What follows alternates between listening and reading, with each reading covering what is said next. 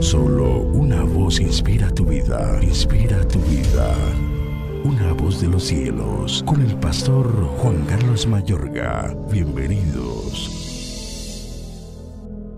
Cuando pues el Señor entendió que los fariseos habían oído decir, Jesús hace y bautiza más discípulos que Juan, aunque Jesús no bautizaba sino sus discípulos, salió de Judea y se fue otra vez a Galilea, y le era necesario pasar por Samaria. Vino pues a una ciudad de Samaria llamada Sicar, junto a la heredad que Jacob dio a su hijo José. Y estaba allí el pozo de Jacob. Entonces Jesús, cansado del camino, se sentó así junto al pozo. Era como la hora sexta. Vino una mujer de Samaria a sacar agua y Jesús le dijo, dame de beber, pues sus discípulos habían ido a la ciudad a comprar de comer. La mujer samaritana le dijo, ¿cómo tú, siendo judío, me pides a mí de beber que soy mujer samaritana? Porque judíos y samaritanos no se tratan entre sí. En esto vinieron sus discípulos y se maravillaron de que hablaba con una mujer. Sin embargo, ninguno dijo, ¿qué preguntas o qué hablas con ella? Juan 4, 1 al 9 y versículo 27. Toda iglesia debe ser una congregación incluyente, ya que el amor de Dios es esencialmente incluyente. La iglesia debe ser conocida por su amor y un aspecto es admitir a los semejantes indistintamente de su género, raza o estilo de vida. Jesús vino a derribar todas las barreras de nuestra sociedad.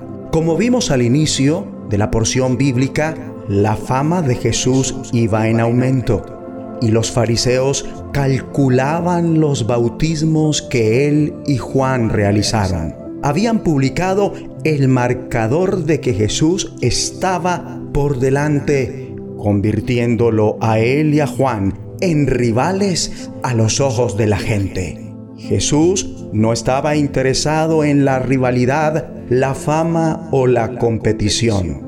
Cuando Jesús lo supo, salió de Judea para volver a Galilea, donde se interesa solícitamente en auxiliar a una samaritana tomándose su tiempo para atenderla. Amable oyente, nunca te obsesiones por los números. Auxilia a una persona a la vez y siempre comienza con la persona que está más cerca de ti. En este acercamiento, Jesús evidencia que el fin de las divisiones será una de las maneras mediante las cuales la sociedad será transformada. Jesús sostiene una extensa charla con una mujer en público. Esto contradecía las costumbres de la época.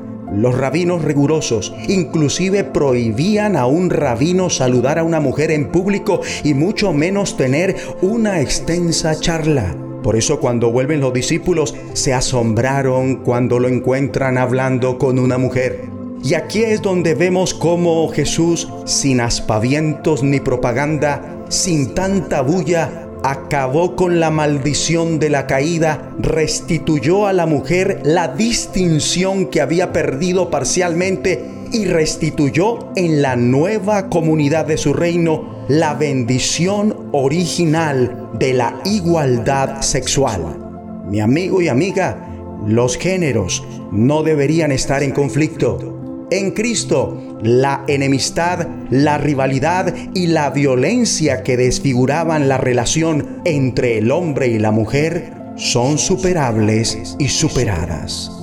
Ora conmigo. Dios Padre, guíame en Cristo para ser conocido por el amor, por el amor que derriba las barreras de nuestra sociedad.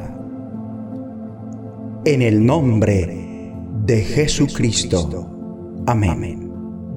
La voz de los cielos, escúchanos, será de bendición para tu vida. bendición para tu vida.